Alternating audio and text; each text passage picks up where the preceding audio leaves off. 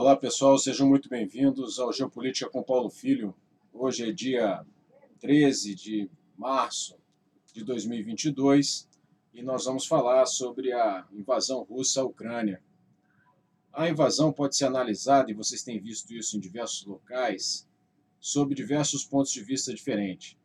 Desde a parte econômica, a parte política, a parte psicossocial, a parte de ciência e tecnologia, Hoje nós vamos fazer uma análise militar um pouco mais aprofundada. Para isso, nós vamos ver um modelo genérico de planejamento que encaixa em praticamente todas as operações militares de alta intensidade, como essa que nós estamos vendo. Nós vamos falar sobre o processo operativo. Então, o processo operativo é o processo que envolve todas as atividades, desde o planejamento até o retorno das tropas para o território do seu país de origem.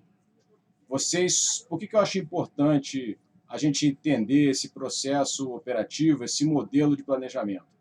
Porque com isso vocês vão poder entender em que ponto da campanha nós estamos e o que, que vai acontecer no futuro, o que, que se espera que aconteça no futuro. Para isso, eu convidei um amigo muito prezado, Coronel Flávio Morgado, coronel da reserva de cavalaria. Ele serviu durante muitos anos na Escola de Comando de Estado-Maior do Exército, onde foi chefe da divisão de doutrina. Profundo conhecedor do assunto que ele vai nos falar. Então, com vocês, o Coronel Morgado.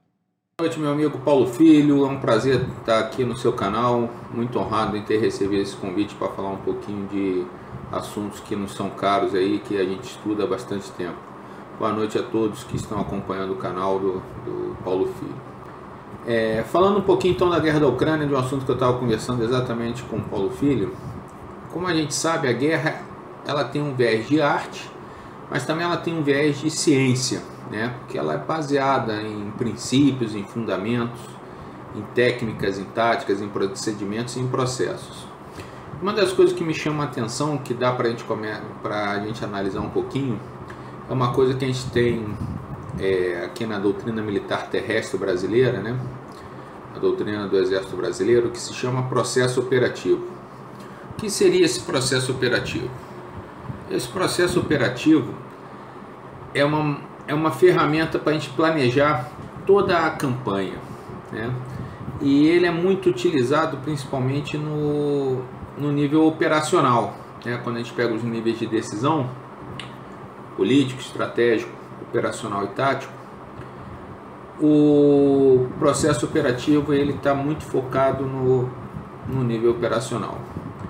Ele compõe, se compõe das seguintes fases, né? a fase 0, que é a fase planejamento, a fase 1, um, que é a concentração estratégica, a fase 2, que é a obtenção da iniciativa, a fase 3, que é a execução da ação decisiva, a fase 4, que é a normalização, em alguns países eles chamam de estabilização.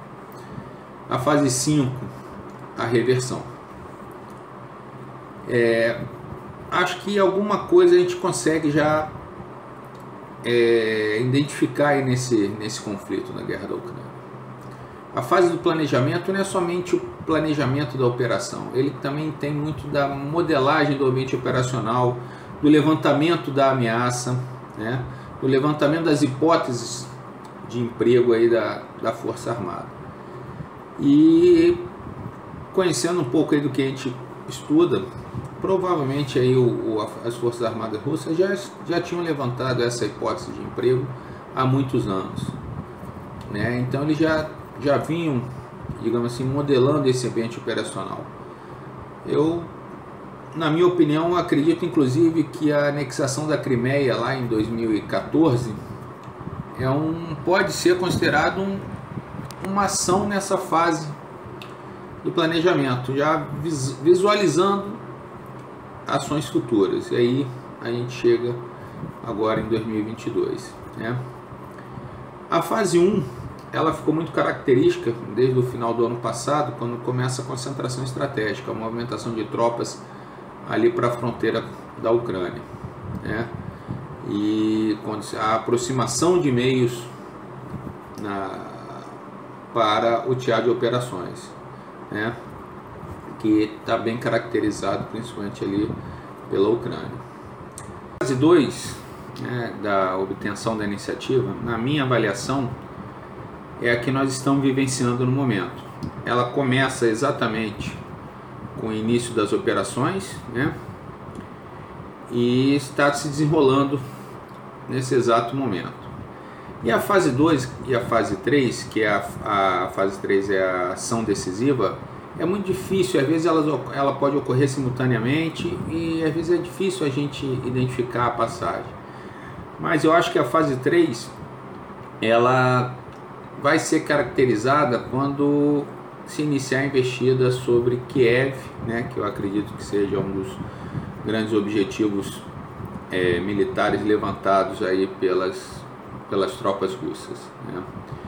E aí quando se iniciar essa investida é, crucial aí de, de Kiev, eu acredito que nós estaremos na fase 3, que é a fase onde eles praticamente conquista, né, o final da fase 3 ela se caracteriza quando você conquista os objetivos impostos, né, e se alcança o estado final desejado, que é algo que na minha avaliação ainda não está muito claro. Quais são os objetivos né, políticos da guerra? Qual é o estado final desejado?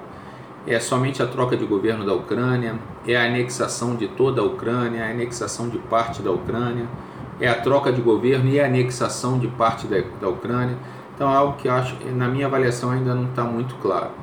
Se a gente vai, eu acredito que a gente vai conseguir identificar mais para frente. Mas a fase 3, ela digamos assim, tem como grande objetivo alcançar esse estado final desejado elencado lá na fase do planejamento. Né?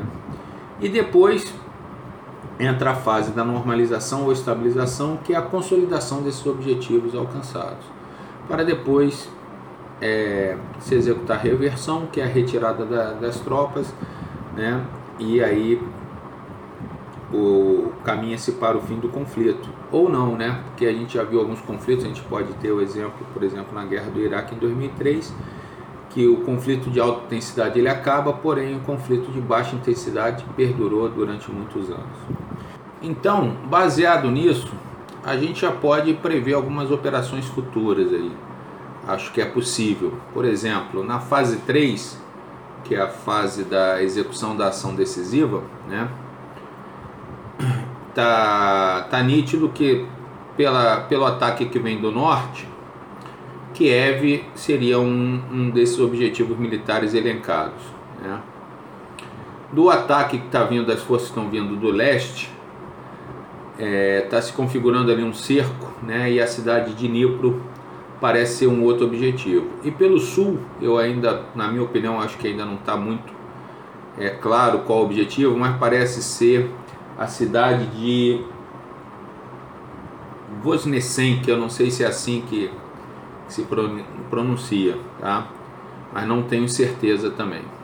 Isso acredito que a fase 3, que é a, a, a execução da ação decisiva, né? É, vai se caracterizar quando se começar realmente o assalto para conquistar essas, essas cidades.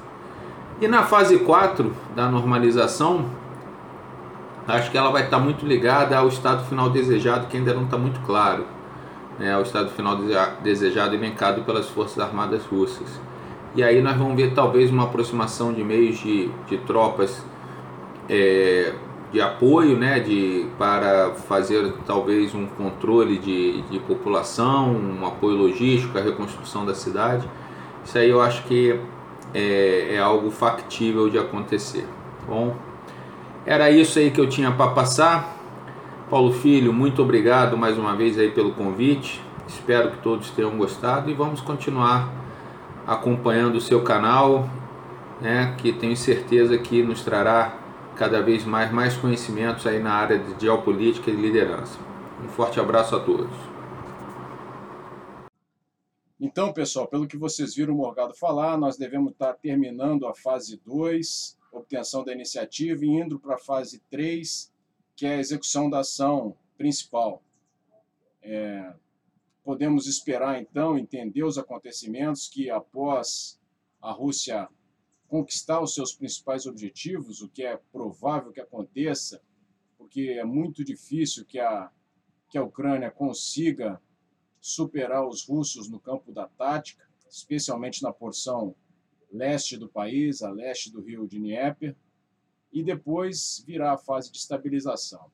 Essa sim será uma fase muito difícil para os russos, aonde os ucranianos vão continuar atuando, e como o Morgado citou no exemplo que ele deu, foi o que aconteceu, por exemplo, no Iraque, em que, ao término das, das ações de alta intensidade, nós tivemos imediatamente depois um conflito de baixa intensidade, que foi a reação dos iraquianos à presença norte-americana. Talvez é bastante provável que a gente observe essa reação dos ucranianos à presença russa. Então, eu espero que vocês tenham gostado. Se gostaram, por favor, deixem um like aqui no vídeo, assinem o canal, comentem com seus amigos. E se puderem nos apoiar, entrem lá em paulofilho.net.br e vejam as maneiras de apoiar o nosso trabalho. Muito obrigado, pessoal. Até a próxima. Tchau.